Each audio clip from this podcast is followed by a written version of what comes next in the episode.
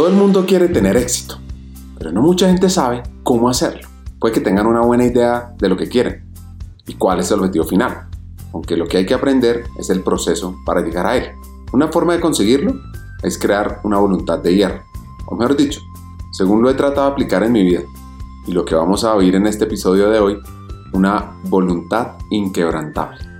¿Qué es exactamente eso? Es cuando te comprometes plenamente con tus objetivos y te niegas a dejar que nada se interponga en tu camino. Cuando eres alguien inquebrantable, harás lo que sea necesario para alcanzar tu objetivo. Encontrarás formas de sortear los obstáculos en lugar de dejar que te detengan. La experiencia indica que las personas que logran resultados extraordinarios en sus vidas y sus carreras profesionales tienen una enorme dosis de voluntad y que son inquebrantables en tres aspectos decisivos.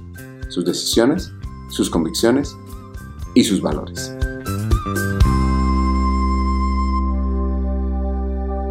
Hackers del Talento. Más que un podcast, es una comunidad. Una comunidad que aprende a partir de las historias de CEOs, de líderes de talento humano, de influenciadores y pensadores, donde ellos nos comparten sus aprendizajes, sus historias de vida, para que juntos humanicemos las compañías en América Latina. Disfruten el episodio.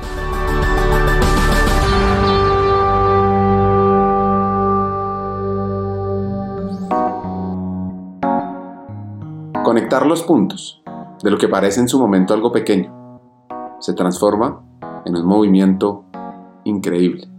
Unir a muchos pequeños puntos puede ser la solución para la competitividad y la calidad de vida en Colombia. Y es que hoy el pequeño agricultor tiene el potencial de transformar nuestro país, nuestra región. Y la hacker que invitamos hoy nos lleva especialmente a ese mundo, donde lleva los últimos 18 años trabajando por el campo colombiano.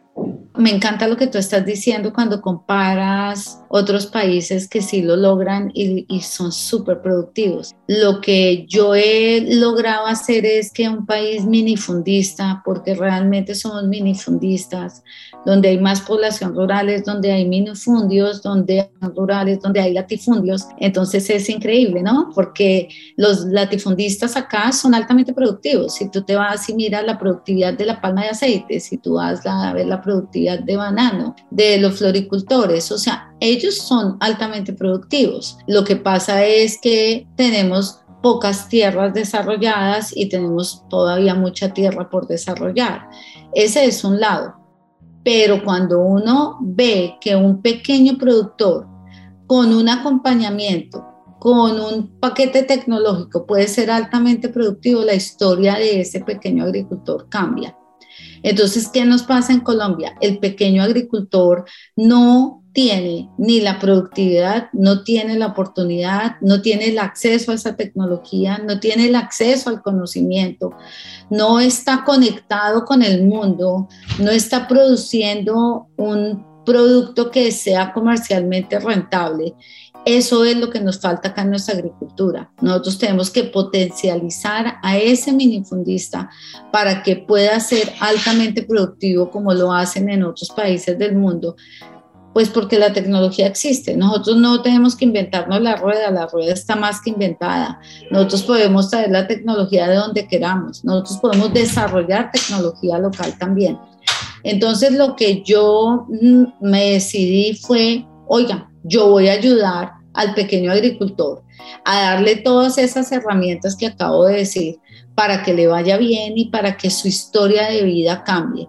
Porque nosotros acá tenemos que ser conscientes y hoy que estamos hablando de un país en donde la gente reclama cambio y que pues, el presidente electo está electo porque la gente quiere un cambio independiente que sea él o el que sea, la gente quiere un cambio, pues nosotros tenemos que hacer, darle esa oportunidad de cambio a nuestros pequeños agricultores. Entonces, pues llevo 18 años trabajando en este cambio y en 18 años, pues empecé con 300 pequeños agricultores, muy poquitos, si uno lo ve, en un país en donde pues tenemos 12 millones de pequeños agricultores, pues ¿no? O sea, ¿cómo hacemos, no? ¿Cómo hacemos para ayudar a esta población rural? Y que no sea con cuentos, sino con hechos, tocando la vida de las personas. Es que, es que esto es historias de vida, la tuya, la mía. Estamos acá contando historias de nuestra vida. ¿Cuántas historias de pequeños agricultores hay llenas de violencia, llenas de pobreza, llenas de faltas de oportunidad, llenas donde donde no tienen tampoco que ponerse y te puedo decir historias divinas que de estos 300 pequeños agricultores con los que empecé, me acuerdo la historia de uno de ellos indígena que dice, es que mi hijo cuando va al pueblo ve en un televisor que hay gente que se viste distinto a como él se viste y me dice, papá, ¿cómo hago para tener esa chaqueta de ese niño?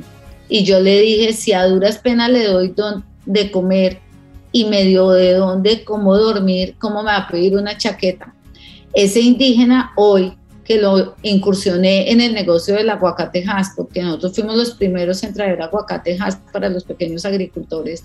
Hoy es un indígena que exporta aguacate y nos dice en su historia de vida, dice, y ahora le puedo dar la chaqueta que él ve en el televisor, pero no solamente eso, ahora sí él tiene un televisor donde ve televisión. Entonces, pues uno sí puede cambiar la vida de, un, de, una persona y de un pequeño agricultor y de una población vulnerable. Empezamos con 300 pequeños agricultores, hoy tenemos 1.100.000 pequeños agricultores que hemos cambiado. Pues estamos cambiando la vida de 5.5 millones de colombianos, en donde les hemos dado la oportunidad de comercializar, de tener productividad, de formalizarse financieramente, de poder enseñarles a los hijos de esos agricultores con la tecnología que ellos sí manejan porque tuvieron internet a ver el mundo. Los hemos llevado a ferias internacionales, o sea, gente que ni siquiera ha salido de una vereda ha podido ir a Europa, gente que nunca había visto un, metro y ha podido subirse en un metro. O sea, es, es una historia que se puede cambiar y solamente está en la voluntad de uno. Y yo creo eso, que donde nacen los cambios es cuando uno le imprime la pasión y con voluntad puede transformar la vida de otras personas.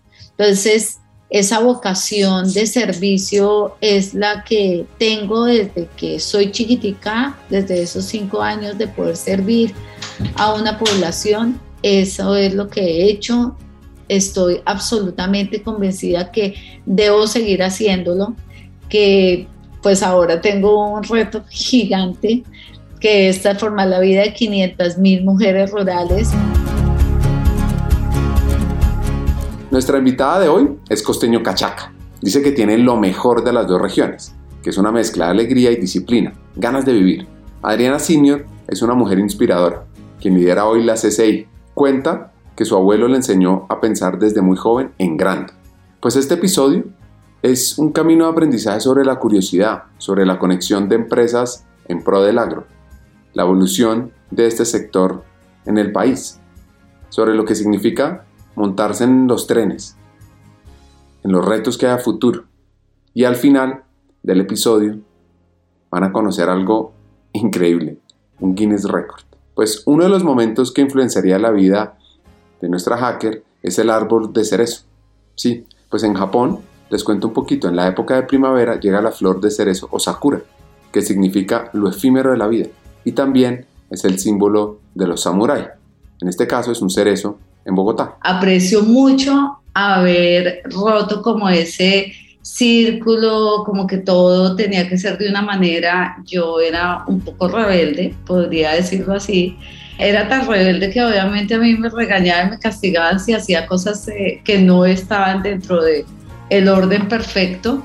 Entonces yo tenía un árbol de cerezo, el cual amé con todo mi corazón y yo me trepaba en ese árbol con una agilidad, pero como no te puedes imaginar, yo creo que yo era en cuestión de segundos que yo trepaba a la cima de mi cerezo y era, pues yo, a mí me decían algo que no, yo salía corriendo a mil y obviamente pues cuando bajaba del árbol ya les había olvidado lo que yo había hecho.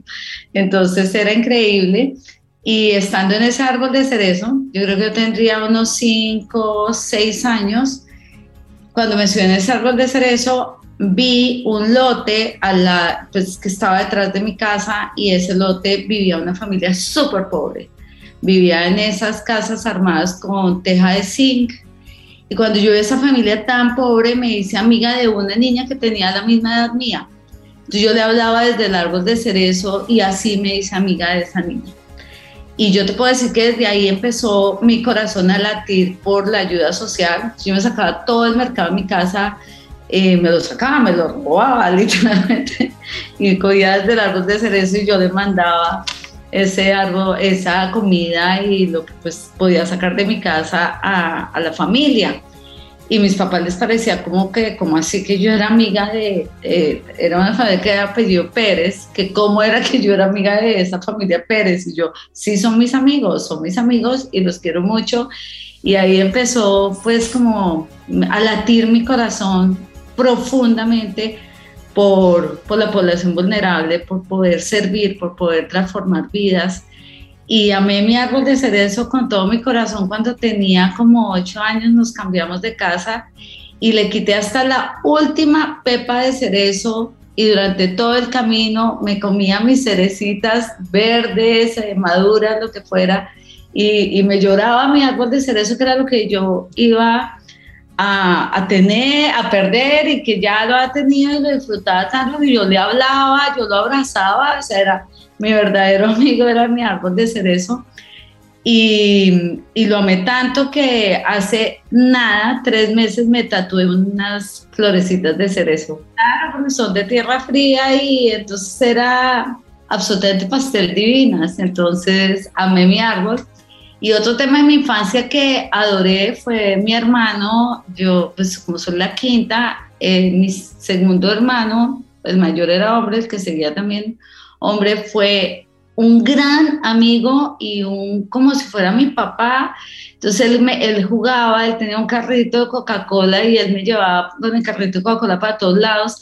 Yo tenía más amigos hombres que mujeres porque pues yo andaba con los amigos de él, él me enseñó a jugar piquis, trompo, eh, patineta, mm, bicicleta, montábamos juntos, entonces era absolutamente divino, entonces yo amé a mi hermano con locura, súper con locura, mejor dicho, con todo mi corazón, porque él era, él, él se la pasaba conmigo, era divino, me defendía, eh, me acompañaba, me llevaba obviamente a las fiestas, a todos, o sea, eh, fue un hermano maravilloso, digo, fue porque en la pandemia, en el año 2020, mi hermano falleció. Entonces, pues, un golpe muy duro, y, pero un amigo del alma, del corazón. Yo creo que son los recuerdos más lindos. Aprendí, creo que a bailar antes que gatear, que me amé bailar.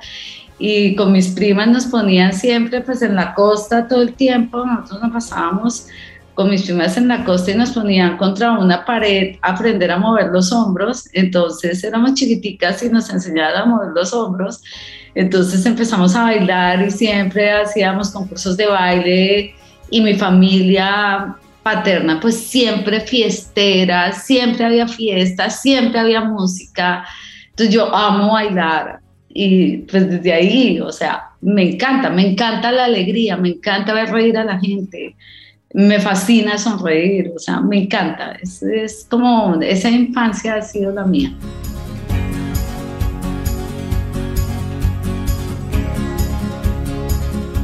Sus raíces están ligadas al mundo del comercio internacional, al pensamiento militar. Y este dato es importante, porque más adelante en el episodio entenderán esa combinación de sueños grandes, de ser visionario y de trabajar por eso.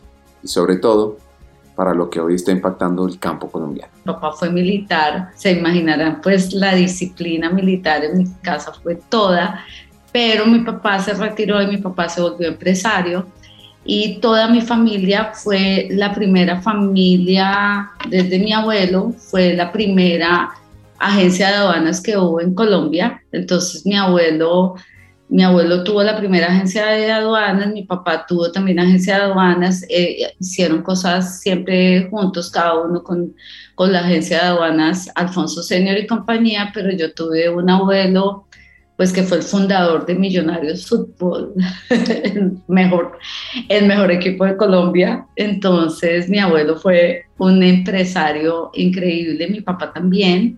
Entonces como que toda mi línea fue empresarial, nunca, pues digamos que nunca fue un tema de ser empleados. Eh, ellos fueron empresarios, innovadores, se inventaban mil cosas. Eh, pertenecieron a FENALCO todo el tiempo como empresarios y, y, entonces yo tenía las dos venas, la vena del comercio internacional y la vena claramente de, pues obviamente del fútbol.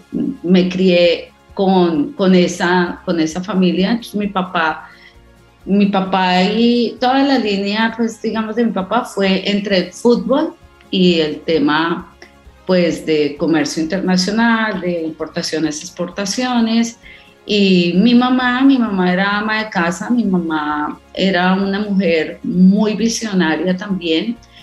Y ella, ella tenía algo fabuloso y era, era como comprender como a todo el mundo y poder como darle espacio a que uno expresara sus sentimientos, que uno pudiera hablar, que ella era muy especial, muy sabia. O sea, como mi balance de vida es que mi mamá fue una mujer súper sabia.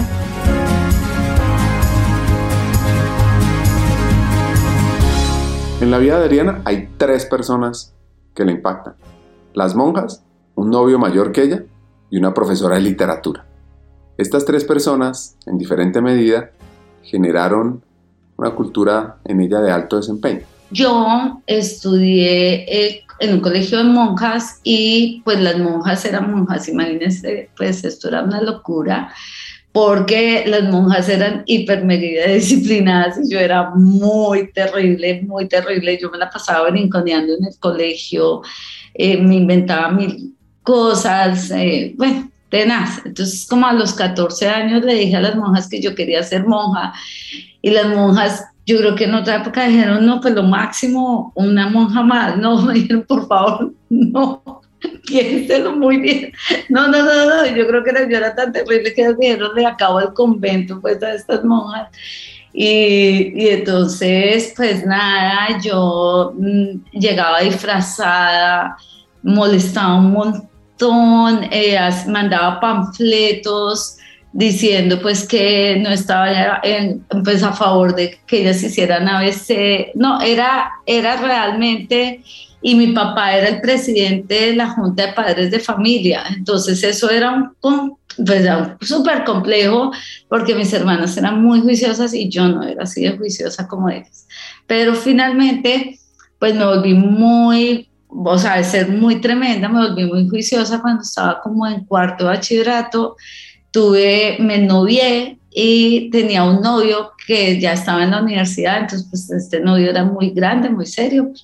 Terminaron adorándolo porque como me volvió la más juiciosa de ser la más indisciplinada, me volví la más juiciosa del mundo.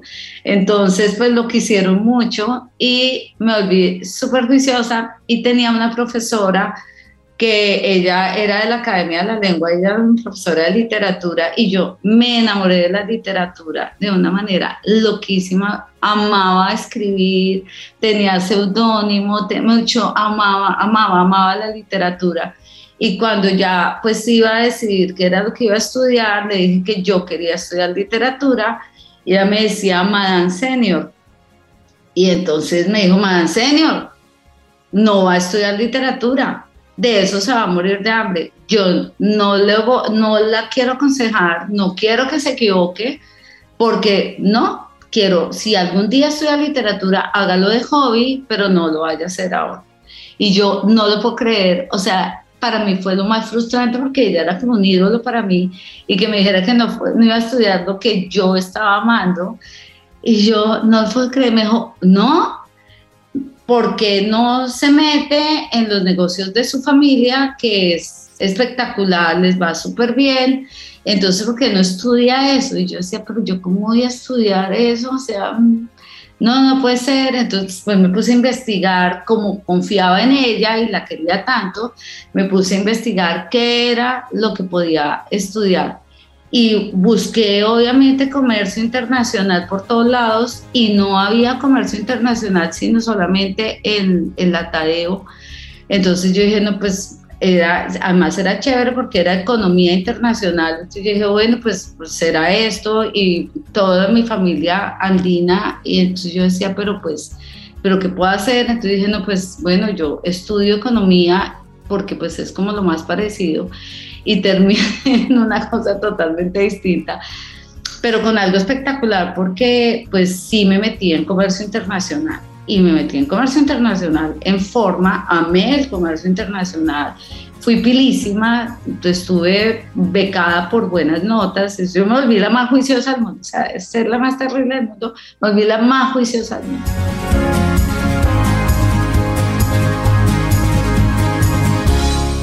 ¿Qué hack de vida? Entender el poder del conocimiento del aprendizaje para generar un motor de cambio y para salir adelante. Empecé a entender la ventaja de estar formada de aprovechar el conocimiento. Y yo creo que eso me volvió a mí muy pila, muy, muy pila, porque como que antes yo era como, como que buscaba era ir en contra como de la corriente, pero como si, o sea, no tenía el conocimiento de por qué ir en contra de la corriente, sino porque no, es, no, no, pensaba que por qué tenía que ser así que por qué tenía que ser todo en un orden puntual y no podía ser distinto. Y yo creo que eso fue bueno, porque siempre me cuestioné el por qué no poder hacer las cosas de otra manera. Y eso, eso movió siempre mi aguja y me la sigue moviendo, porque yo creo que siempre hay formas de, de, de pensar distinto, de actuar distinto y de marcar la diferencia. Pero con el conocimiento, si uno es disciplinado, pues ese cambiar ese rumbo y ese camino es fantástico. Es una, es una perfecta, digamos, como, como una simbiosis en que tú haces las cosas sabiendo que puedes cambiarlas, pero si tienes conocimiento, tienes más herramientas para poderlo hacer mejor. Y así ha sido mi vida y, así la viví siempre. Entonces me volví hiper, mega consciente, disciplinada, aprendiendo, aprovechando cada oportunidad que se me presentaba de una manera increíble. O sea, si había cursos de ABC, yo me metía en todos los cursos. Si había competencias, me metía en todas las competencias. Siempre me ha gustado hacer deporte, entonces me metía también en temas de deporte. Si había algún trabajo social, me metía en el trabajo social. Si me decían, oiga, hay una experiencia de trabajar en cualquier cosa, vendiendo lo que sea, armando lo que sea, súper negociante, soy de una familia de descendencia judía, mi familia es judía, mi abuelo fue practicante, hasta mi papá ya no fue practicante, yo tengo literal un sello comercial, pues ni el macho, yo vendo un hueco, me fascina, soy súper comercial, amo, amo, amo hacer negocios, amo emprender. Siempre aprendí a aprovechar cada oportunidad y yo creo que esa es la vida, es cómo no dejo pasar el tren porque uno no deja pasar cuando alguien le abre a uno la puerta, cuando uno puede conocer a la gente, cuando uno puede aprender. Entonces, pues yo estudié muchísimo, hice mi carrera, me fui a San Diego a estudiar marketing. Yo termino mi carrera. Definitivamente, ser curioso es una ventaja, como dice el fundador de Dell Michael Dell. Él le apuesta a las personas curiosas. ¿Cómo trabajar esto en el día a día? Es una de las preguntas que yo me hago. Hay varios puntos que uno puede hacer. Puede uno aplicar la mente de un principiante, es estar abierto y buscar nuevas formas novedosas de hacer las cosas. Puede uno hacer tres verbos, preguntar, escuchar y observar. Busca uno primero comprender, no explicar. La otra cosa que uno puede intentar es probar algo nuevo, tomar una ruta diferente al trabajo, leer un libro de género que normalmente evitas ir a una galería de arte a la que normalmente no irías. Cada una de esas actividades abre tu mente a nuevos puntos de vista. Otra cosa es ser inquisitivo. Pregúntele a los demás sus opiniones, perspectivas, sus enfoques sobre ciertas cosas. Todo el mundo hace las cosas de manera un poco diferente y existen posibles respuestas y soluciones nuevas a los problemas ocultos en el pensamiento de otras personas. Bueno, pues volviendo a la historia, Adrián hace sus prácticas en temas de comercio. Comienza a capacitar a empresarios desde muy joven a través de una cartilla que ella crea sobre cómo funciona el Plan Vallejo.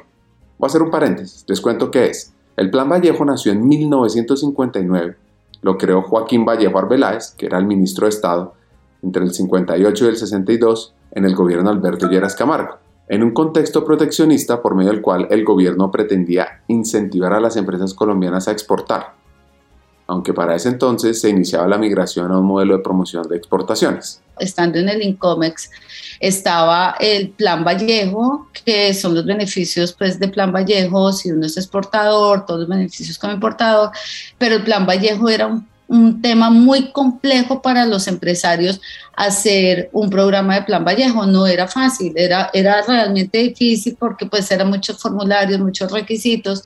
Entonces a la niña practicante le dijeron que si conocía Plan Vallejo, que porque no hacía una cartilla para los empresarios. Entonces yo hice la cartilla de Plan Vallejo, que a hoy sigue existiendo una cartilla de Plan Vallejo, es increíble, y yo le enseñaba a los empresarios a hacer sus Plan Vallejo. Entonces, estando en el Incomex hice eso, me fue divinamente, me, me quería mucho y pues, pues era buenísimo porque yo era rodeada estaban en las juntas de Plan Vallejo, iban ministros y todo. Yo como que desde chiquita siempre me rodeé como de ministros, para mí era como muy normal estar con gente de altísimo perfil, pues como aprovecho las oportunidades, siempre me metí con todo el mundo, hablaba con todo el mundo, hablo con todo el mundo, puedo decir que hablo mucho, pero hablo con todo el mundo, me encanta, porque siempre he visto como la esencia de ese networking para poder llegar a donde uno quiere llegar. Y eso es súper importante. Eso yo creo que uno no debe desaprovechar conocer a la gente para poder llegar hasta donde quiera llegar, uno puede llegar. Y bueno, así llegué al Incomex.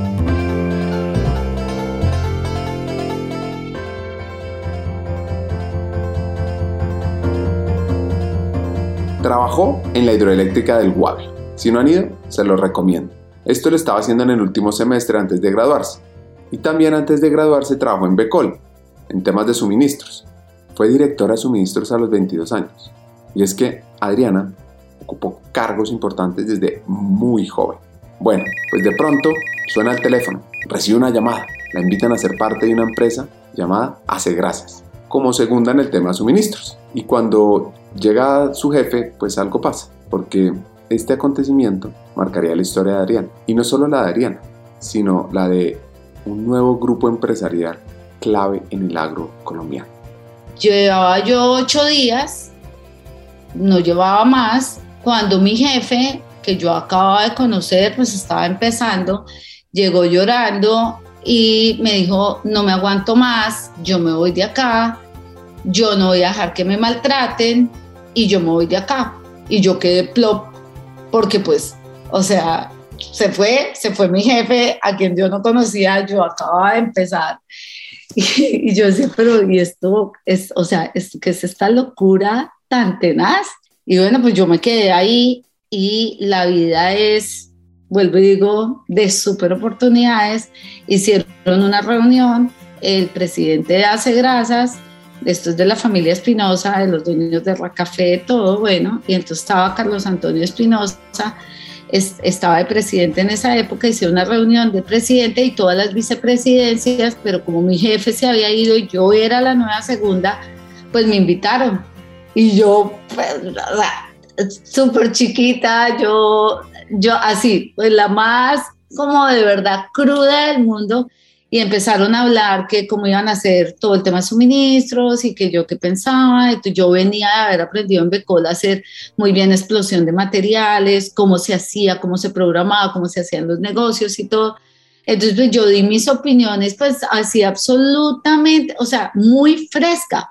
O sea, yo no estaba pensando qué iban a pensar de mí, sino estaba diciendo absolutamente genuina cómo hacer las cosas y bueno, yo participé y empecé y me dejaron encargada como de todas las cosas, pues al punto que me convertí en la vicepresidente de suministros. Yo tenía ahí 22 años, muy chiquita, muy chiquita, con algo que te puedo decir que fue un logro maravilloso y eso es, si yo he tenido logros profesionales, ha sido ese en ese tiempo esto no era por internet, no, estamos hablando de una cosa que no era así como hoy Google, métase a Google y ya.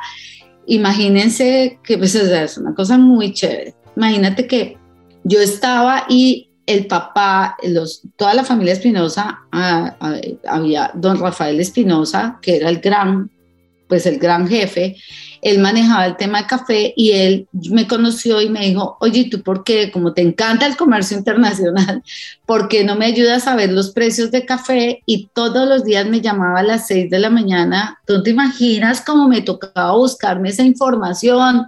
Yo me conseguí gente en Nueva York, yo los llamaba, yo les decía, ¿cómo hago? Cómo hago A, cómo hago B, cómo hago C, o sea, era muy difícil, pero yo me gané como el aprecio de él porque yo lo ayudaba en un tema de café cuando yo estaba trabajando, eran grasas y aceites.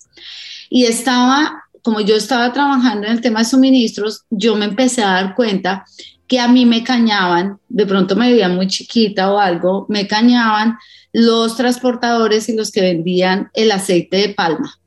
Y me decían como mentiras en el tema de los precios y todo, entonces yo llegué y me hice amiga de los de Cogra Lever y de los de Lloreda Grasas, entonces de los de suministros. Y como yo, pues claro, yo era nueva y chiquita, ellos eran muy generosos con la información, entonces yo les dije, oigan, yo les tengo una propuesta, porque no, no, no, es que nos están engañando. A cómo compró usted la palma, a cómo, a cómo pagó la tonelada de flete de los llanos a Bogotá o de los llanos a Cali y empezamos a hacer eso. Entonces yo empecé a sacar un cuadro comparando los precios y todo dije, me están cañando, nos están cañando y al uno lo, engañaban con lo otro, pues porque eran los mismos proveedores.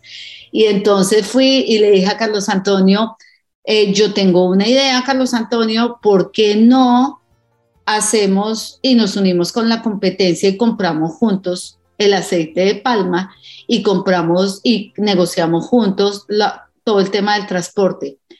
Y él me dijo, pues, yo sé que eso, ah, yo le dije, yo sé que son una empresa familia y pues competir los Lloreda con los Manuelitas y con todo, pues, o sea, esto es un tema muy complicado, pero a mí se me ocurre que eso se puede hacer. Y armé toda la estrategia de negociación. Y para hacerte corta la historia, ahí nació Alianza Team con esa idea. Tenemos un sueño humanizar las empresas haciendo de talento humano un actor clave fundamental fuera de serie.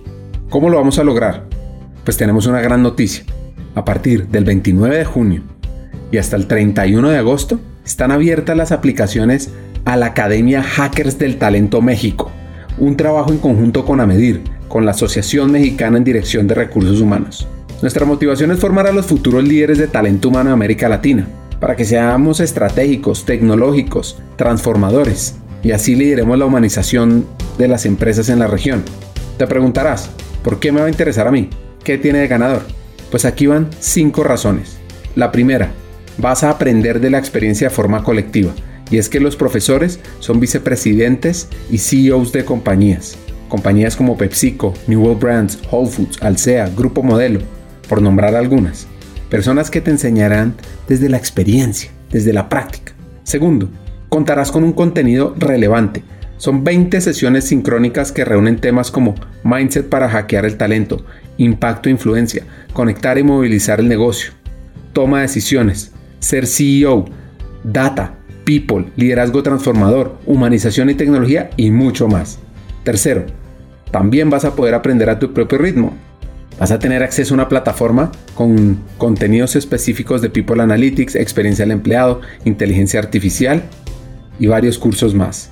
Cuarto, vas a ser parte de una comunidad, porque los estudiantes son también fuera de serie como tú. Y vas a aprender de ellos y con ellos. Y quinto, vas a vivir un aprendizaje increíble, porque es que combinamos lo mejor de la ciencia del aprendizaje, de la tecnología educativa, con un modelo ganador sincrónico, asincrónico, con aprendizaje a través de retos, coaching entre pares, proyectos de impacto en la empresa y mucho más. Bueno, podría seguir aquí hablando bondades de esta academia que dura 5 meses y arranca a finales de septiembre. Pero te digo, las aplicaciones se cierran a finales de agosto, no hay muchos cupos. Solo digo. Si quieres profundizar más, puedes conocer en nuestra página web vanza.co, buscas Hackers del Talento, Academia México. Repito, banza.co, buscas Hackers del Talento Academia México. Sigamos con el episodio, sigamos formando los futuros líderes de talento humano de América Latina.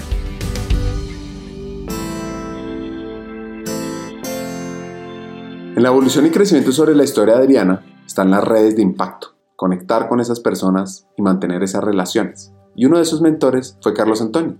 Van a ir viendo cómo conecta. Cuando estando en Hacegrasas y estando en Hace Grasas, y duré poco no porque no quisiera estar ahí, porque amé estar en Hace Grasas, y pues ver que de ahí nació pues lo de TIN, porque empezaron a reunirse todos los de aceites y grasas pues para ver esta alianza. Lo más divino es que estaba yo ahí y Martín Gustavo Ibarra, que me conocía por mi tema de comercio internacional, el, el dueño de Araujo Ibarra, que es una empresa súper experta en comercio, me llamó y me dijo, oye, están buscando una vicepresidente de un gremio. Y a mí tú me pareces fantástica para eso. Y yo, bueno, pues dime quién es. Y tal, era Clara María Sanil, la hermana de Noemí. Y ella, yo fui a la entrevista y me dijo, no, no, no, Marcho, no te vas de acá, me encantas, me encantas, eres mi vicepresidenta, ya. Y yo, pero como así? Entonces era muy lindo porque, o sea, si yo te contara la motivación por la que me fui a hacer gracias y acepté ahí mismo, uno, pues sí me pagaban mejor, pero lo más lindo era que yo me acababa de comprar un carro, era, eh, era el carro comprado con mi plata y como hace gracias quedaba en la autopista sur con Boyacá y, y el gremio quedaba al lado del World Trade Center, pues sí, a mí me parecía lo máximo que no iba a deteriorar más mi carro, que porque yo llegaba a grasas, yo madrugaba mucho, yo llegaba a grasas 6 de la mañana y salía a grasas a las 9 de la noche, pero porque me apasionaba y como me estaba inventando toda esta cosa de trabajar con la competencia y todo, pues yo súper apasionada, he sido una apasionada del trabajo y no puedo decir que sea un tema de workaholic, considero y me encanta, es que me apasiona lo que hago, me encanta, le meto, le meto toda la energía y disfruto y como que juego, en, que sea como un juego, esto es como un juego, negociar y, y todas las transacciones y todo, entonces era súper chévere. Entonces, pues bueno, logré eh, meterme, eh, pues llego yo al gremio y empecé en el gremio y obviamente me fascinó la vida gremial. Entonces, pues eso era una vida de relacionamiento con todos los ministros, de hacer política pública. Sin embargo, algo que fue fascinante y ella fue mi, mi segunda mentora, Clara María. Clara María trabajaba increíble y ella llega y me dice, óyeme, eh, definitivamente pues acá estamos haciendo importaciones de materias primas y, pues esto es súper complicado porque los camarones están muriendo. El gremio es el gremio de los camaroneros, es acuanal, piscicultura, acuacultura. Entonces empezamos a ver y contratamos a, a unos expertos para ver qué estaba pasando con los camarones. Y estos expertos nos dijeron, no, el problema de ustedes es que pues realmente están importando las enfermedades de Ecuador y eso es lo que les está pasando. Si ustedes siguen importando las larvas de Ecuador, pues hay que producir larvas.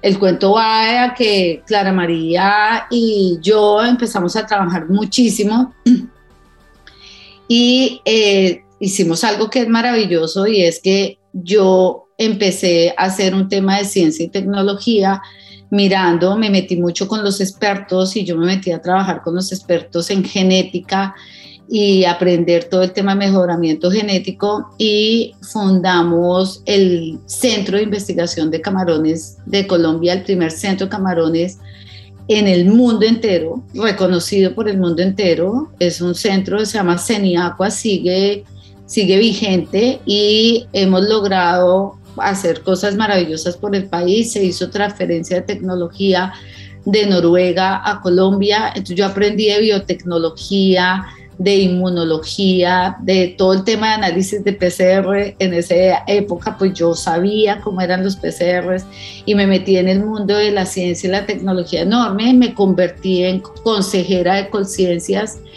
y creé una red que fui la fundadora de la red de, de CENIRED, que es la red de centros de investigaciones de, la, de agricultura. Entonces ahí empecé a trabajar con CENIPalma, CENICafé, CENIBanano, CENIUVAS, CENIFlores y me metí en el mundo agrícola impresionante. ¿De dónde viene ese amor por el agro? Pues mira, es increíble porque a mí me empezó a apasionar el agro precisamente desde que estaba en Hace Grasas, porque cuando yo empecé a visitar las palmeras, todos los cultivos de palma de aceite y todo, yo me enamoré del agro y ahí empezó todo mi tema del agro. Empezó, pues de hecho puedo decir que es de Becol porque pues iba a haber toda la ganadería también, pero yo me involucré con el agro muy fuerte desde hace grasas con los cultivos de palma, yo tenía que ir a ver cómo estaba la palma para poderla comprar, entonces, pues me, me, empecé a enamorar y en Acuanal, pues con la acuacultura, que es como criar ganado debajo del agua, empecé pues obviamente a meterme mucho en el mundo agrícola y con los centros de investigación me metí mucho, empecé a entender los ingenios, los cultivos de café, todo, me empecé a meter mucho. Pues se fue de Acuanal y ojo a esto, lo que hace uno por amor y yo me iba a quedar en San Diego porque quería hacer mi MBA, pero yo me había noviado otro novio, ¿no? Ahí tu, bueno, tuve varios novios después del primero y todo, ¿no? Pero estaba muy ennoviada eh, y había terminado con ese novio cuando decidí irme para Estados Unidos, pero yo, yo estaba muy enamorada. Y cuando yo iba a hacer el MBA, eh, yo me seguía hablando con él por teléfono y el amor me jaló demasiado y me devolví.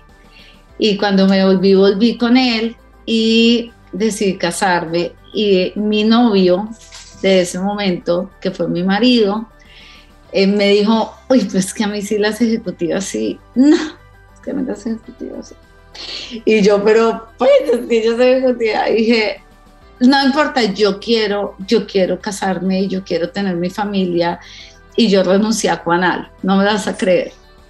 Duré renunciada más o menos, o sea, renuncié, duré de casada tres meses, mis tres primeros meses como dama de casa, y yo iba enloqueciendo en la casa, no tenía nada que hacer, y yo había llevado para estudiar en San Diego, había llevado joyas precolombinas, y, y yo le dije, ah, entonces pues llegó mi marido y como a los tres meses y no llegó a almorzar, entonces yo, yo le dije llorando, no, no, no, yo no soy feliz, no soy feliz yo no, yo no, esta no es mi vida, o sea, definitivamente esta no es mi vida.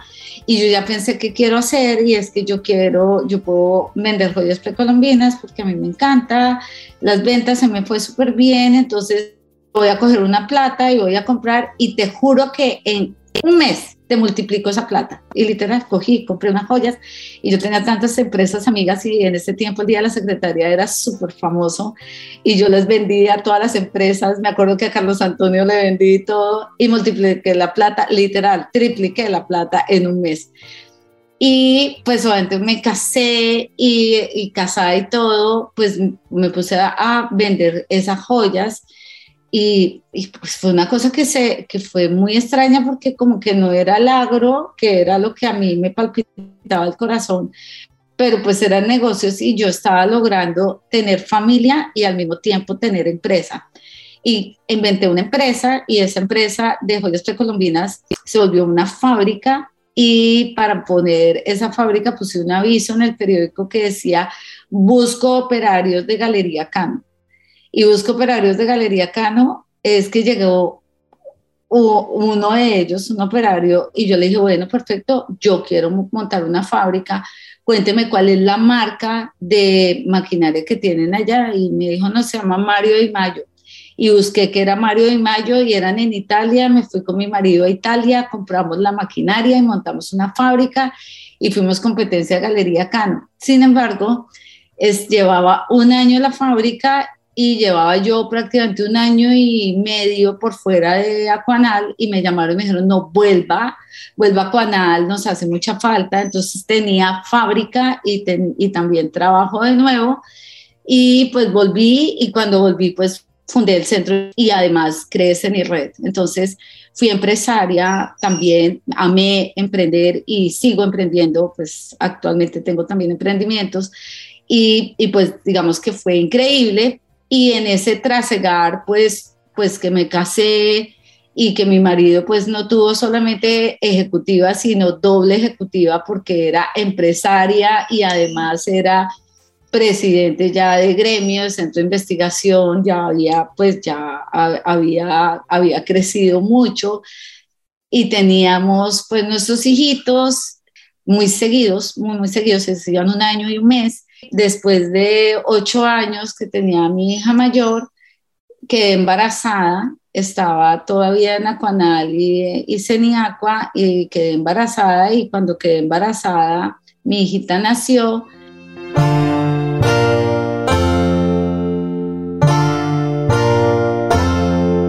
Hay momentos en la vida que nos marcan, nos sacuden, nos sacan del día a día nos hacen altamente vulnerables.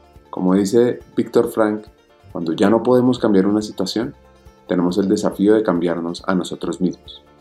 también dicen que al fin comprendió el significado del mayor secreto que la poesía humana y el pensamiento y las creencias humanas tienen para impartir, y es que la salvación del hombre es a través del amor y el amor. Bueno, ahí tuve un golpe en la vida gigante y es que trabajando, trabajando mucho, mucho, mucho, eh, en ese año en que nace mi hija, en el, en el 2001.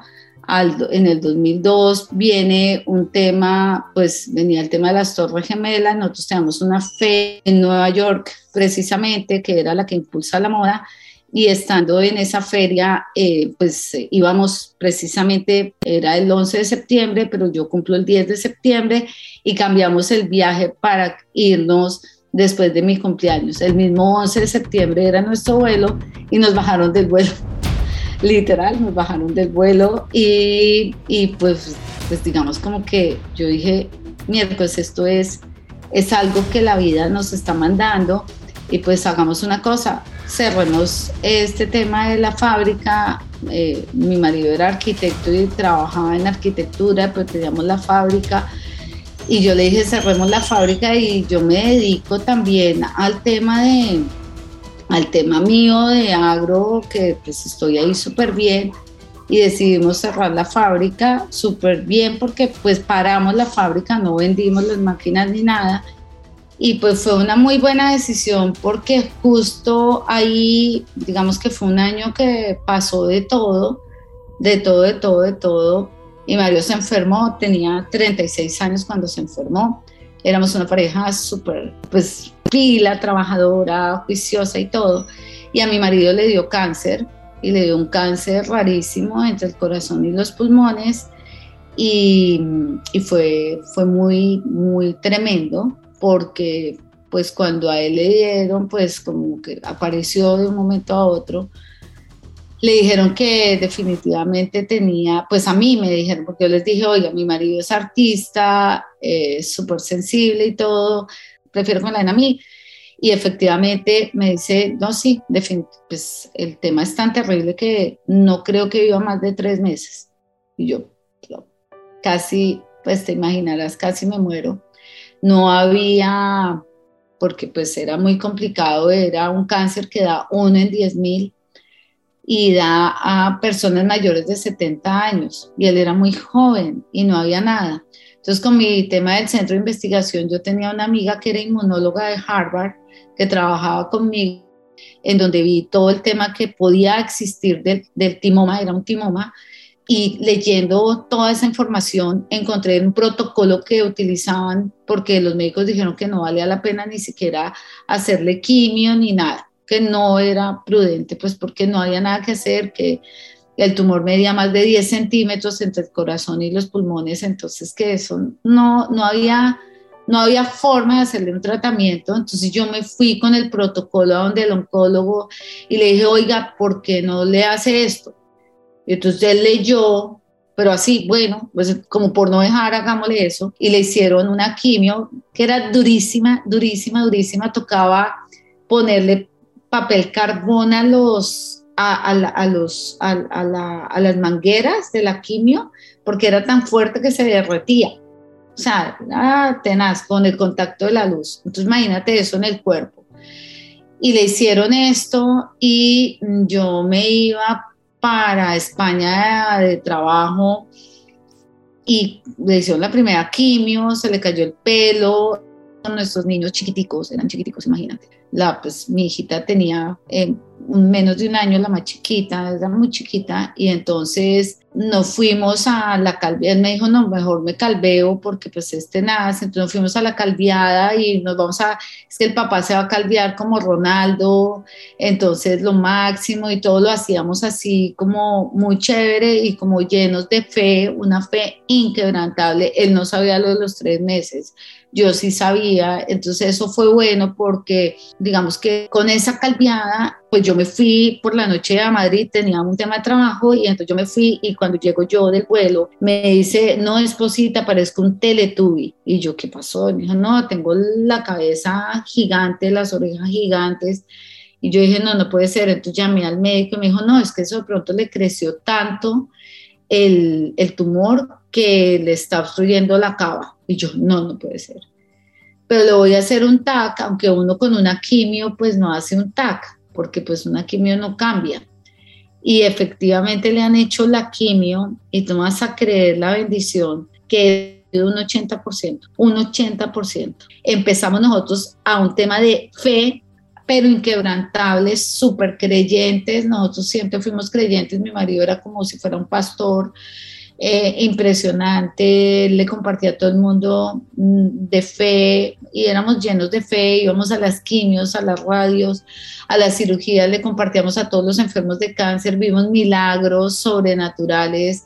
Yo puedo decir que soy un testigo de primera mano que los milagros existen y que uno puede a transformar su vida. Entonces tuvimos pues un periodo gigante de, cosas muy dolorosas, pero pues nada, yo guerrera hasta el final, luchamos, luchamos, de hecho pues me cambié de trabajo estando en todo este proceso, ahí es cuando llego yo a la CCI, mi marido me dice, me parece fantástico porque acá manejas 17 mil hectáreas, en cambio en la CCI puedes manejar millones de hectáreas y a ti te apasiona el campo y, pues dale, dale, cámbiate, no pasa nada, perfecto.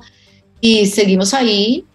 Yo llegué a, la CCI con mis hijos chiquitos, con mi marido enfermo de cáncer, eh, pero absolutamente contentos de, de, la vida. Nosotros nunca creímos que iba a ser el final creo que esa es una lección súper aprendida. Nosotros nunca hablamos de la muerte y la muerte es algo absolutamente normal. Todos tenemos un principio y un fin y yo creo que uno sí debe hablar con su pareja de la muerte porque a mí me hizo muchísimo daño no hablar de la muerte.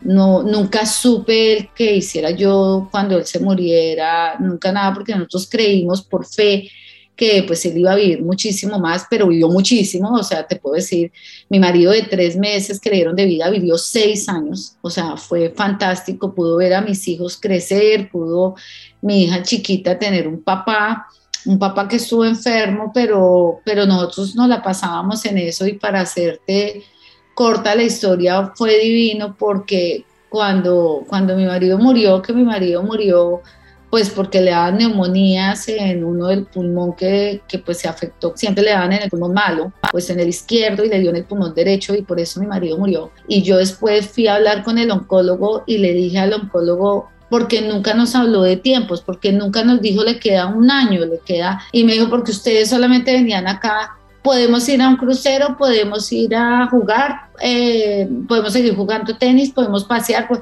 ustedes eran los únicos pacientes que solamente me hablaban de vida y yo era muy feliz porque, porque ustedes me hablaban de vida y supieron vivir muy bien en medio del cáncer porque lograron, lograron vivir, lograron disfrutar y no estar pendiente de la enfermedad. Y, y pues sí, eso fue verdad. Nosotros vivimos plenamente y mis hijos vivieron de la mejor manera el cáncer de su papá y fue algo maravilloso que después de un duelo muy difícil para mí, porque tuve un duelo de más de un año muy doloroso, en donde la impotencia, porque la muerte sí ya trae un sinónimo de impotencia donde tú no puedes hacer las cosas que hubieras y, y, poder compartir sueños y todo, pero pudimos, pudimos disfrutar en familia momentos perfectos, maravillosos y yo creo que la felicidad es la suma de momentos perfectos y eso es lo que aprendía y aprendí mucho porque hoy veo la vida cada vez en donde la tengo que disfrutar más al máximo, en donde lo que me apasiona lo hago feliz. Y cuando, cuando yo investigué en el tema del duelo y porque amaba servir a la gente, y tuve un señor que era un cura como de ochenta y pico de años, en donde este cura mm, hace un, como una cosa de cuáles eran esos, esos héroes de la infancia cuando tú preguntabas, empezar por la infancia es algo muy lindo porque, porque ahí están las raíces de quién es uno. Y cuando me salió esos héroes de la infancia, me, me salió que mi, mi, favorita era Heidi, la niña de la pradera. Y fue increíble porque ahí estaba toda mi raíz y cómo ella amaba el campo y cómo era con sus cachetes rojitos y todo, yo, yo me sentía así y cómo ella ayudaba, ella, ella era amiga de una persona válida y ella la ayudaba. Y entonces esa era yo. Y ahí estaba la, e, ese, ese ser ahí y eso sanó mucho mi duelo porque me permitió en ese duelo y en ese acercarme a esa niña de la infancia para que él me dijera tienes que dedicarte a disfrutar de tu vida cada segundo de tu vida. Y ahí yo me quité el reloj y dije, pues definitivamente el tiempo es absolutamente ilusorio. Uno tiene que vivir de principio a fin hasta el día que a nosotros que estemos, estamos de turno todos, hasta el día que nos toque. Y la única manera es, de, es eso, disfrutando cada momento y volver ese momento un momento perfecto. Y si no es perfecto, pues el balance tiene que darnos más en positivo que en negativo, porque pues la vida es esa. Hagamos una pausa. Hackers del Talento busca humanizar las compañías, compartir experiencias y mejorar la realidad laboral en Hispanoamérica. Necesitamos de una comunidad, porque solos imposible. Así que tu apoyo es fundamental. ¿Cómo? Compartiendo nuestros episodios por WhatsApp, por las redes sociales, suscribiéndote a nuestras plataformas y comentando. Ya hay varios que se han montado en esta comunidad. Gracias a Crip Bogotá por tu apoyo y cerramos esta pausa. Continuemos con el episodio. Las fortalezas internas llegan desde diferentes caminos. Cuando yo supe lo de los tres meses, llamé a una señora que yo acababa de conocer, no tengo ni idea por qué la llamé, no llamé a mis papás, no llamé a nadie cercano, no sé por qué pensé en ella, ella era la esposa de un misionero al que le habíamos alquilado, Alejandro hacía construía apartamentos, no construía, comprábamos apartamentos feos, él los remodelaba y los volvía divinos. Y los, los arrendábamos o los vendíamos y le acabamos de arrendar un apartamento a un misionero gringo que venía a trabajar con la Embajada de Estados Unidos y habíamos conocido a la esposa y yo no sé por qué ellos me parecieron como tan especiales en ese momento. Pensé en esa señora y la llamé y cuando la llamé le dije auxilio, me dijo ¿qué pasó? Le dije Alejandro se va a morir y me dijo, mientras llego a tu oficina, repite, no hay nada imposible para Dios. Y yo, ay, no puede ser que me diga esto tan básico.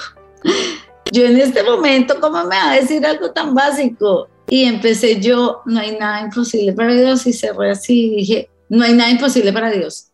No hay nada imposible para Dios. O sea, un cáncer no es imposible, pues nada es nada. Y empecé y yo toda mi vida he tenido fe. O sea, yo creo que yo buscaba a Dios desde que nací hasta el día de hoy porque me ha parecido fantástico tener un Dios que puede tener esta naturaleza tan espectacular, el mar más divino, las montañas más divinas al lado del mar, escuchar los pájaros en la mañana, ver los atardeceres que estamos viendo los dos acá en Santa Marta, todo eso, tiene que haber un creador y tiene que haber un ser increíble que existe, existe, existe.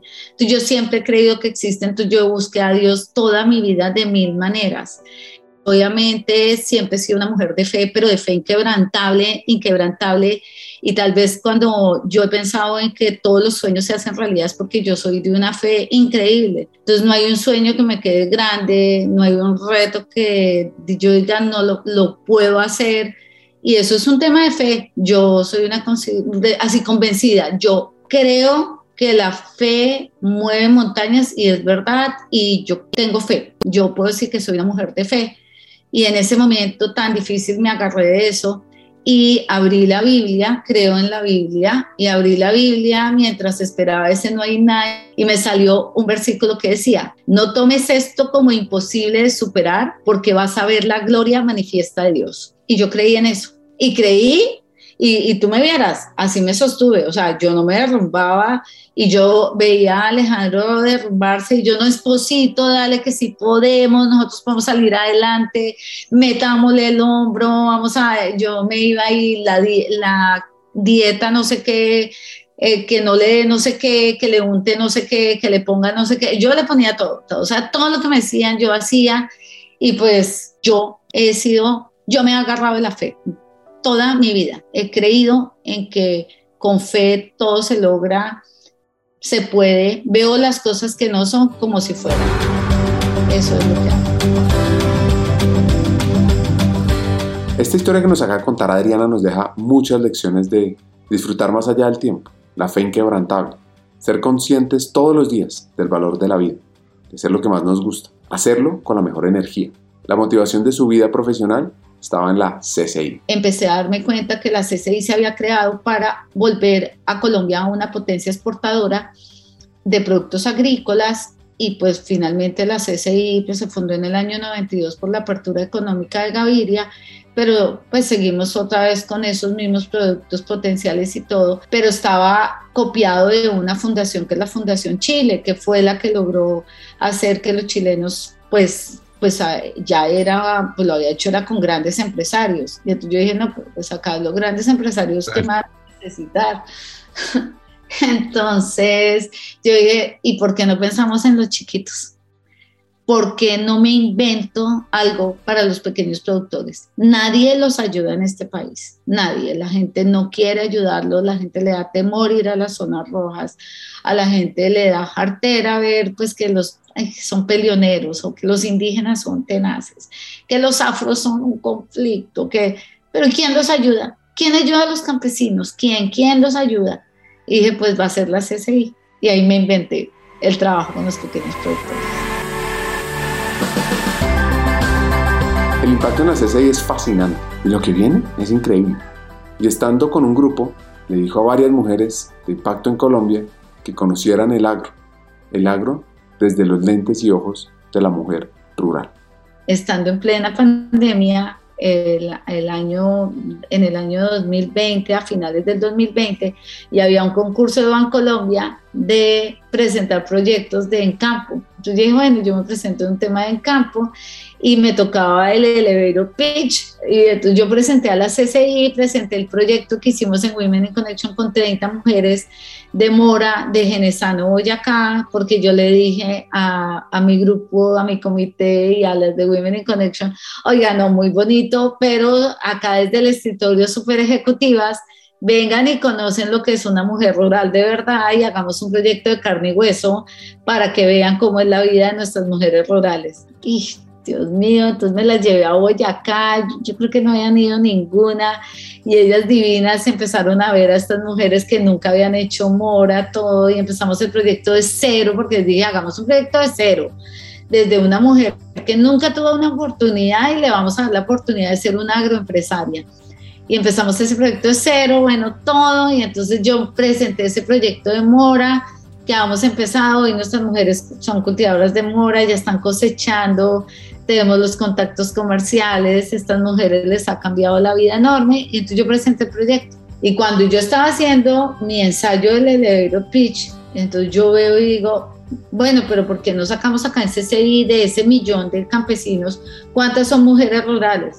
Me salieron 108 mil y yo, el 12% han sido mujeres. O sea, no puede ser que en mi misma CCI hayamos ayudado a tan poquitas mujeres, nosotros necesitamos ayudar a más mujeres en Colombia, mujeres rurales.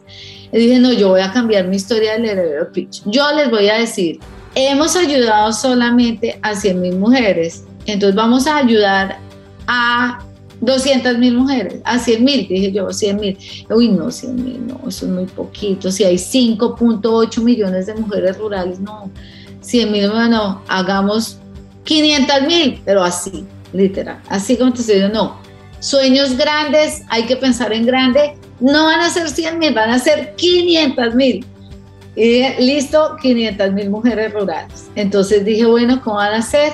Entonces así nació este sueño y presenté ese elevator pitch y yo no vamos a tener una meta de 500 mil agroempresarias, obviamente nuestras 30 mujeres de Genesano también van a ser parte de esta meta y si yo llegué a 100 mil en 17, ahí eran 17 años, pues al 2030, que son menos de 10 años, vamos a llegar a 500 mil agroempresarios. O sea, es una locura. O sea, esto que te digo es una meta gigante, es gigante.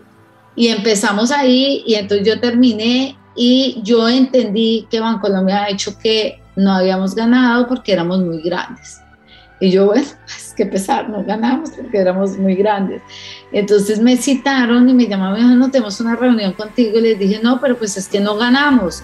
Me dijeron, no, tú entendiste mal hagamos la reunión. Entonces cuando llego a la reunión me dicen, no, es que queremos decirte que ese programa de 500 mil agroempresarios nos pareció tan increíble que no solamente le vamos a dar la plata para las 30 mujeres, sino que Bancolombia va a ser tu aliado para tus 500 mil agroempresarios. Yo lloraba de felicidad pensar que ya tenía mi primer aliado en esta meta tan grande. Entonces empezamos, empezamos ese programa y en el primer año pues esperábamos llegar a 21 mil mujeres y vamos a llegar a 30 mil mujeres que se presentaron en la convocatoria y bueno, pues tenemos la meta, estamos haciendo 1.400 planes de negocio bancables. Necesitamos la ayuda de todo el mundo para invertir en estas mujeres rurales que tienen sueños maravillosos en agricultura, en ganadería, en artesanías, en ecoturismo, en temas ambientales, de economía circular.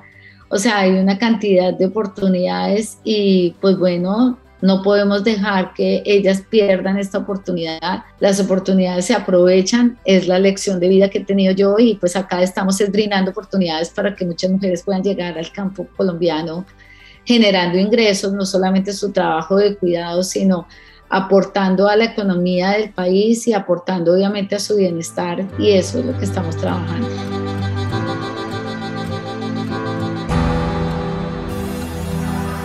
500 mil mujeres. Ah, increíble, es que repito la cifra 500 mil. Imaginen eso ahora multiplicado por el impacto en sus familias. Eso es cerca de 2.5 millones de colombianos. Eso es cerca del 5% de la población en Colombia. Además de uno quitarse el sombrero, aplaudir, es ver uno cómo puede apoyar a Adriana a lograr ese sueño más rápido y cómo aprovechar esa oportunidad que tenemos todos los colombianos con el agro.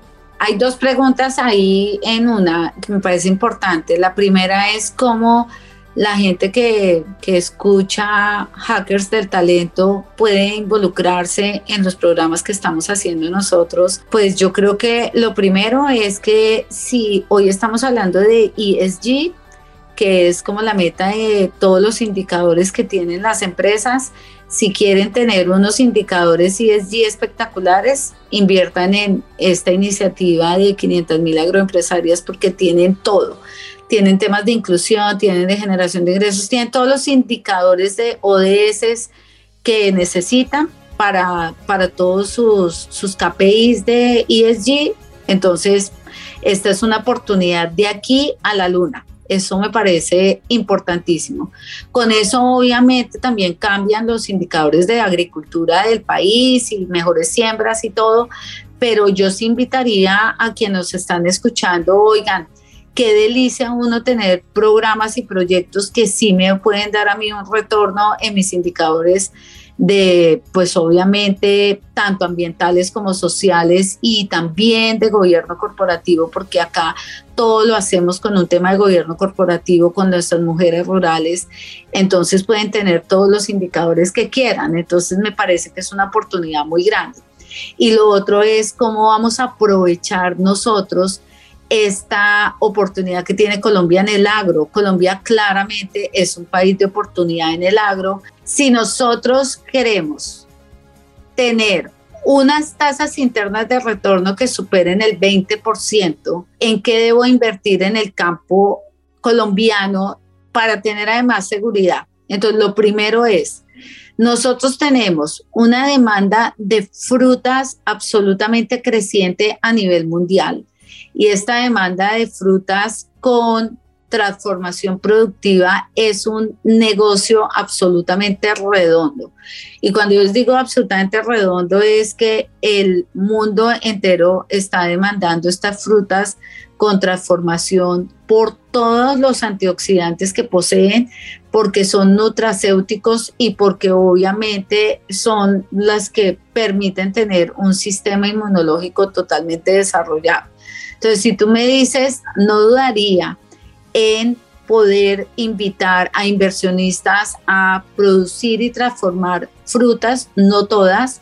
Hay unas frutas que pesan más que otras y nosotros sabemos en dónde producirlas, cómo producirlas, cómo hacer valor agregado y cómo llevarlas a un mercado con una demanda creciente. Otro producto que es absolutamente fenomenal, creciente y también que tiene un valor agregado por la forma en que se está produciendo, obviamente son los cafés en microlotes, no, no café per se commodity, sino microlotes de café y asimismo microlotes de cacao.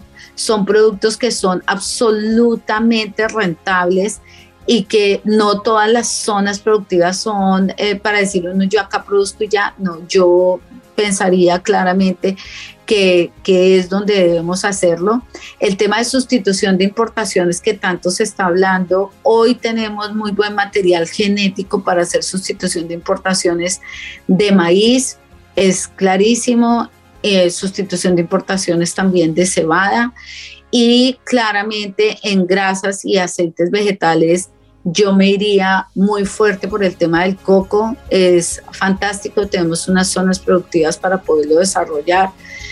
Y, yo creo que acá lo más importante es poder involucrar a la población rural, a, a, los pequeños productores, pero también vincularse con extensiones de tierra asociados con terceros no es para comprar tierra, sino para asociarse con los tenedores de tierra. Es un muy buen negocio y yo no dudaría desde ningún punto de vista que el mejor negocio es el agro porque los alimentos va a ser siempre la razón de ser. Cuando vivimos en la pandemia, todo pudimos dejar de hacer menos alimentarnos. Y esa es la realidad del mundo entero. Y todo con una mirada de sostenibilidad de economía circular, eso es fundamental para poder hablar de un agro obviamente rentable. En la producción de insumos que hoy están absolutamente costosos, tenemos una oportunidad también enorme estar en la cadena de valor del agro. Y yo sí invitaría a la gente a que conozca más las oportunidades que hay en el campo, por dónde mirar la agricultura rentable, sostenible y obviamente generadora de bienestar, porque hay muchos caminos y Colombia los tiene todos. Entonces nosotros pues sí hemos explorado todo el país. Yo puedo decir que yo conozco el país completamente, yo puedo decir que conozco dónde invertir en el campo, puedo saber en dónde hay mayor rentabilidad en el campo, en dónde hay menores riesgos, puedo también aprovechar la política pública para poder hacer más rentable el campo y obviamente invitando a la política pública, yo creo que la conectividad es la número uno que se debe implementar en el campo más que otra, o sea, conectividad y yo me refiero a conectividad no solamente en una conectividad de, inteligencia artificial y una conectividad obviamente de, pues, de Internet, de llevar el Internet a todas las zonas del país, sino la conectividad en todo el tema de logística, de cadena de frío es fundamental y en eso nos debemos enfocar. El campo no es rentable muchas veces, es más por un tema de conectividad que por un tema de paquete tecnológico o de condición de la tierra, eh, de las fuentes hídricas. No, es, eh, acá necesitamos tener claro que hay, hay que pensar en, en todo el tema logístico que nos resta un tema de competitividad enorme, más allá que de la misma producción primaria del campo colombiano. Entonces, pues digamos que sí tenemos mucho potencial para desarrollar y tenemos que saber que antes de empezar a hacer cualquier desarrollo productivo tenemos que entender claramente cuál es el mercado.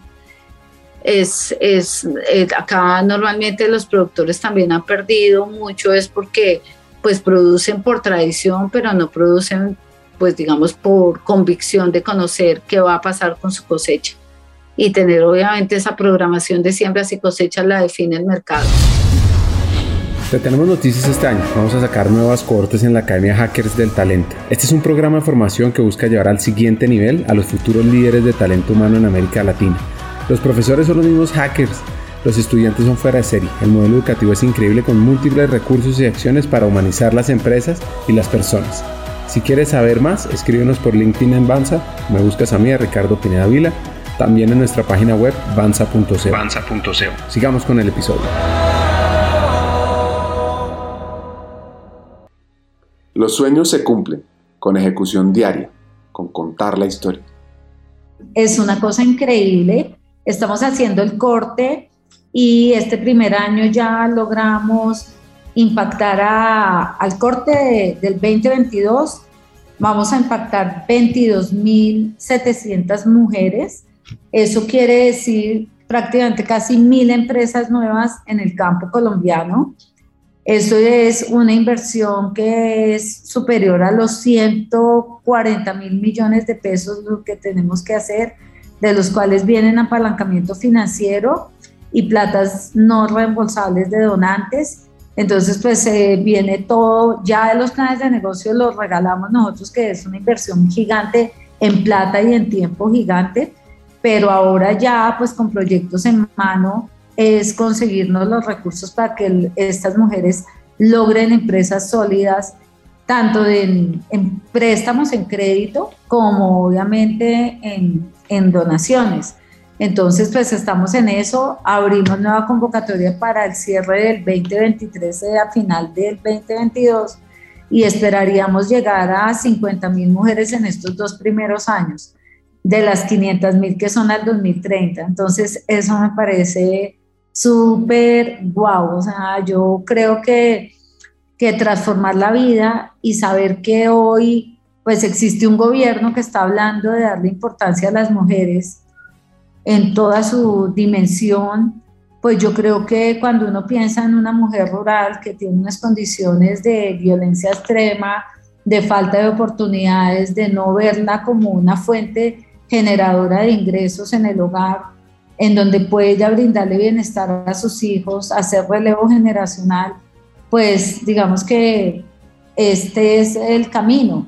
Entonces, pues dentro de mis sueños ahora es que si la primera dama está interesada en ayudar a las mujeres a su liderazgo, a posicionarse, que él tenga muy en cuenta a las mujeres rurales. Entonces, hoy Espero que esta labor que estamos haciendo desde la CCI y este sueño de cambiar la historia de la vida de las mujeres rurales, pues lo podamos hacer con este gobierno, que se vuelva una bandera de este gobierno.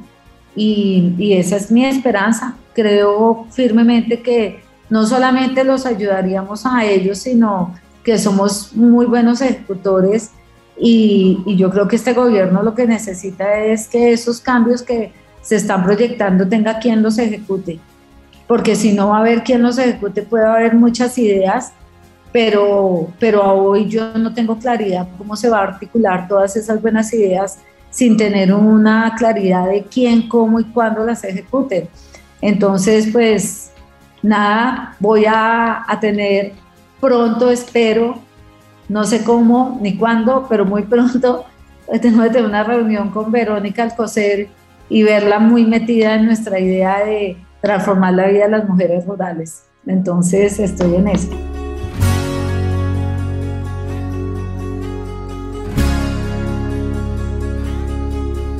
Uno de los retos clave es lograr que las siguientes generaciones de campesinos pues quieran igual al campo como sus papás, como sus abuelos. La pregunta es, con tantos cambios tecnológicos, con tanto crecimiento del comercio, ¿cómo hacerlo? De hecho, eso que tú estás diciendo es una de las, digamos, como de las necesidades que hemos visto y es el relevo generacional es clave. El campo, como siempre lo hemos dicho, es un campo viejo y los jóvenes se quieren ir. Cuando hemos involucrado a los jóvenes con tecnología, que ellos pueden saber que saber internet trae pues valor y que se pueden quedar en el campo es una maravilla. Cuando ellos conocen tecnologías de punta para aplicar a los cultivos de sus papás, se quedan. Cuando ellos ven que pueden aprender a manejar maquinaria y equipo bien interesante, los drones, todo eso, ellos se quedan. Cuando ven que comercializar es venderle al mundo y no solamente ahí en el pueblo y lo pueden hacer por internet, se quedan. Entonces, la, la manera es que no es con asadón, no es volviéndose las manos una nada como lo hicieron sus papás, sino que pueden tecnificarse y ellos son una pieza fundamental para hacer ese desarrollo pues es donde vemos el relevo generacional y que eso trae bienestar. Entonces yo me quedo en el campo, traigo valor, hago contactos para comercializar, tengo la forma de adquirir tecnología, puedo pedir un crédito desde el campo y sí se puede, pues porque ellos son siglo XXI, ellos piensan distinto a lo como pensaban sus papás, que no, que muchos son analfabetas todavía. O sea, es así de simple, ni siquiera no es que sepan internet, no, no, es que no saben leer y escribir muchos. Entonces, qué delicia que estos jóvenes vean que ese campo que es fértil, que tiene posibilidades, puede verlo de otra manera y se quedan y generan valor. Entonces, pues sí, soy una convencida que hay que jalonar a las mujeres rurales junto con sus jóvenes, porque sin jóvenes, pues esto no, pues no funciona tampoco.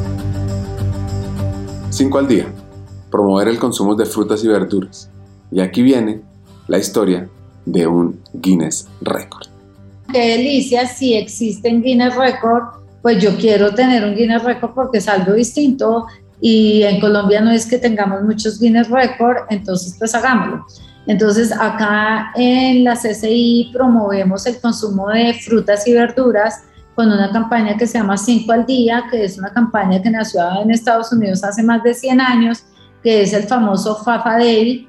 Y ese Fafa Day es que uno si consume 5 porciones de frutas y verduras al día, pues el sistema inmunológico está bien, nuestra salud está bien, nuestras defensas están bien y es una forma saludable de tener hábitos y estilos de vida pues saludables.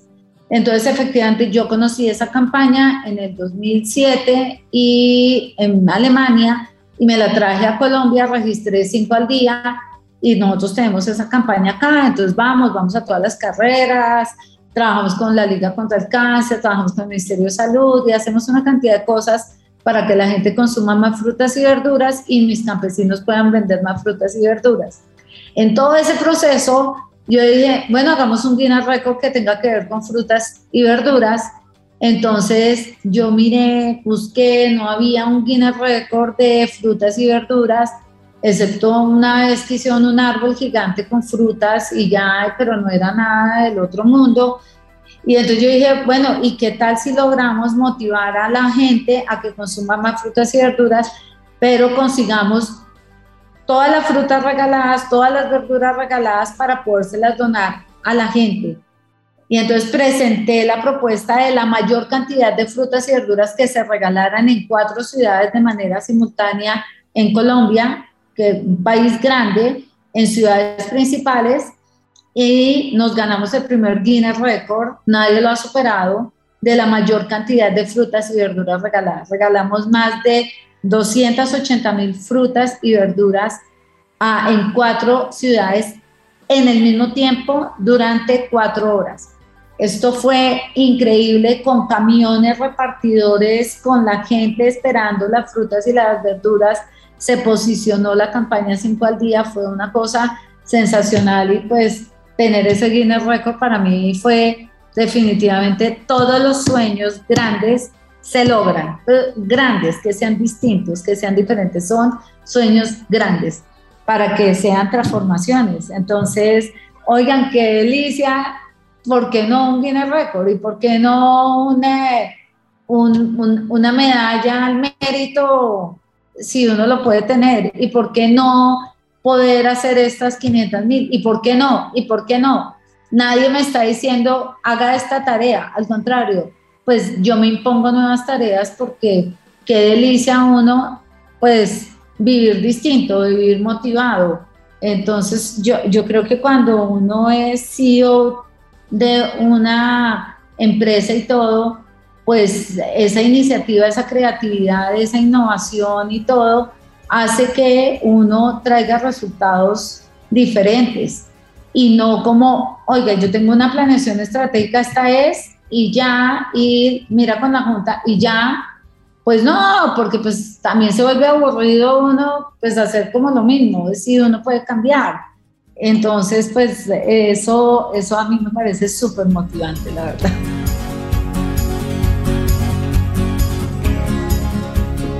¿Se acuerdan del encuentro con la profesora de literatura hace varios años cuando estaba en el colegio? La historia esa de que no estudié literatura porque finalmente fue lo que mi profesora, miembro de la Academia de la Lengua, me dijo, no, no, no, no, no, con eso se muere de hambre, más bien después lo hace de hobby, pues efectivamente con mi trabajo, pues soy columnista de, de muchas revistas, de muchos periódicos, escribo mucho, me encanta escribir, y dentro de todo ese tema, cuando hice mi MBA, había un tema que era empresariado y era pues biografías de empresarios. Y ese profesor mío empresariado me dijo, eh, pues los que quieran hacer temas de empresariado como tesis del MBA, pues lo pueden hacer. Entonces, pues a mí me pareció fantástico poder pensar en escribir y escribir un libro. Y entonces yo dije, bueno, entonces le dije, oiga, si yo escribiera la biografía de estos tres personajes y puse un empresario del Valle del Cauca, puse otro de la costa y puse a Germán Efromovich, a quien yo no conocía, a los otros dos los conocía. Y bueno, y entonces llega y me dice, ah, no, si consigue a este, que era Germán Efromovich, pues listo. Y yo dije, bueno, yo lo voy a conseguir. Y efectivamente pasó como unos dos meses, yo iba a, me iba a Brasil y estaba en el counter como acostumbra Germán estar en los counters de los aeropuertos y él estaba en el counter y yo lo vi y ahí mismo dije, esta es mi única oportunidad y yo tenía a un amigo que yo sabía que lo conocía y le escribí y le dije, dígale a Germán que yo lo quiero conocer y que yo estoy en la silla uno ve y ya. Y entonces efectivamente él se sube al avión y me dice, mm, hola, Adriana, que me quieres conocer y yo sí, sí, sí, es que necesito hablar contigo. Me dijo, bueno, ahorita hablamos. Y el tipo, ahorita hablamos, se subió, él estaba como en la 1D, se acostó, se puso una cobija encima y yo de tortícolis ahí todo el tiempo mirando a qué hora se iba a parar a hablar conmigo porque me dijo ahorita y nada. Y salió, aterrizó el vuelo y él se fue, se fue de primero, así como subió de último se fue de primero y dije, no, pues este tipo, pues no, nada que ver. Pues cuando yo salí, él me estaba esperando y me dijo que pues para dónde iba, me dijo, yo te llevo y me llevó al hotel donde yo iba y entonces me dijo, ¿qué es lo que quieres? Y le dije, no, yo quiero escribir tu biografía. Y me dijo, no, no, no, no, no, yo no le he dado esa oportunidad a nadie no, no quiero, o sea, como que no me interesa. Le dije, no, pues esto es un tema académico, mira, que no sé qué dijo. Pues sí, como es un tema académico, entonces sí, escribe mi biografía, comunícate con tal, que era la que le manejaba medios a él y comunicaciones, y pues para hacerte corta la historia, nos volvimos grandes amigos. Tengo prácticamente pues dos años de grabación con él. Él me llevó a Brasil a conocer todas sus, sus empresas, me llevó a Chile a conocer a toda su familia, conozco a sus hijas, conozco a su esposa. Acá nos reuníamos en, en Colombia, cada vez que él estaba en Colombia, sacábamos un espacio en la avenida de él, siempre mínimo dos horas, bueno, pues los más amigos, he ido al bar mitzvah de sus nietos, y lo más divino es que efectivamente pues yo me gradué, entregué la tesis, pues como que siguió y siguió, pero fue una tesis. Entonces me dijo, no, no, no, no, no, yo quiero mi libro, yo quiero que quede publicado, lo quiero además en tres idiomas. Y quedamos así, y entonces vino la crisis de Avianca y todo, o sea, digamos que mi libro va hasta antecitos de la crisis de Avianca. Entonces, pues lo más divino es que mis amigas han venido escribiendo libros y me dicen, escribe tu historia, escribe todo lo que has vivido, todo el tema del duelo, de los sueños, de todo lo que amo en mi vida, de mi familia, de mis hijos. Entonces lo llamé y lo llamé en mayo de este año y le dije, bueno, Germán, vamos a hacer el libro ahora sí de verdad, a publicarlo, pero te tengo una propuesta. Yo no quiero perder el libro tuyo, yo quiero escribir mi historia también entonces yo te propongo que el libro ya no se llame, lo íbamos a llamar Yo no trabajo, porque él trabaja más de 24 horas al día, porque hace los cambios de horario de país en país, y se llamaba Yo no trabajo de Germán Efromovich. El le ya no se va a llamar Yo no trabajo, sino se llama Germán Efromovich y yo, y va a dar mi historia.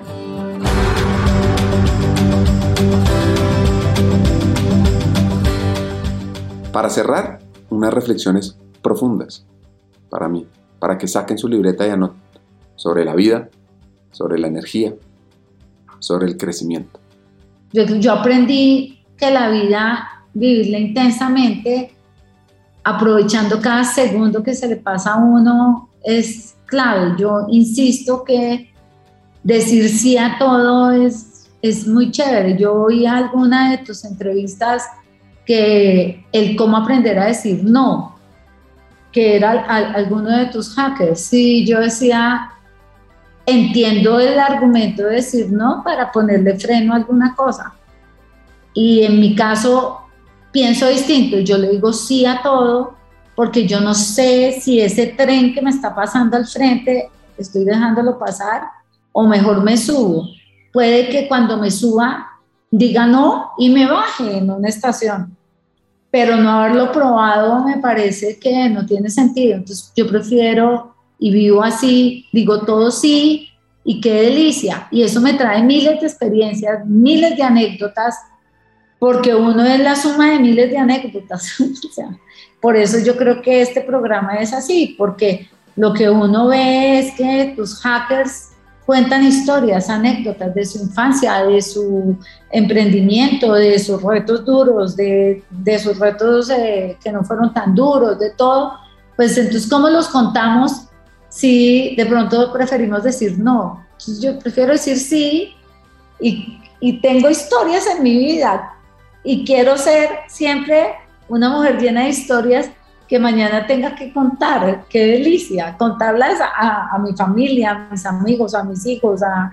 Yo no tengo ni idea, si llego a tener nietos, pues a los nietos, no tengo ni idea, pero, pero yo creo que en el balance, cuando me muera, qué delicia haber vivido todo lo que viví.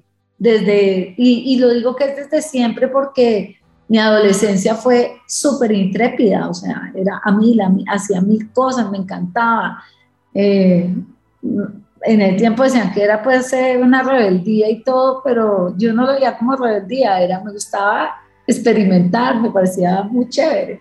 Entonces, pues, pues me encanta. Entonces, eso, yo creo que la inspiración es el espíritu. Creo firmemente que el éxito de uno está dado más por el crecimiento interior que por eh, el crecimiento intelectual. Creo que el ser es demasiado importante, ¿sí? Porque es el que le permite a uno poder, poder darle a una persona un consejo, como lo que me estás diciendo.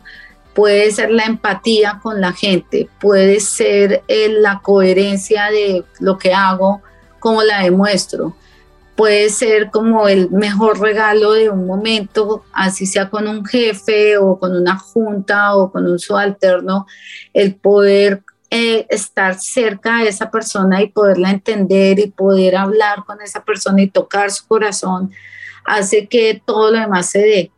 Entonces como que uno puede potencializarlo y yo te puedo contar algo que es súper lindo y es en los momentos más difíciles de mi equipo humano, cuando yo lo que hago es acercarme a esa persona, a ese ser interior y poderle hablar, esa persona se vuelve la más productiva del mundo. Cuando le doy el mejor consejo de vida de si está separándose o si está con un problema con sus hijos o si está pasando por un momento difícil con su familia, lo que sea, siempre he visto como en la mirada de esa persona que necesita es que le toque su corazón.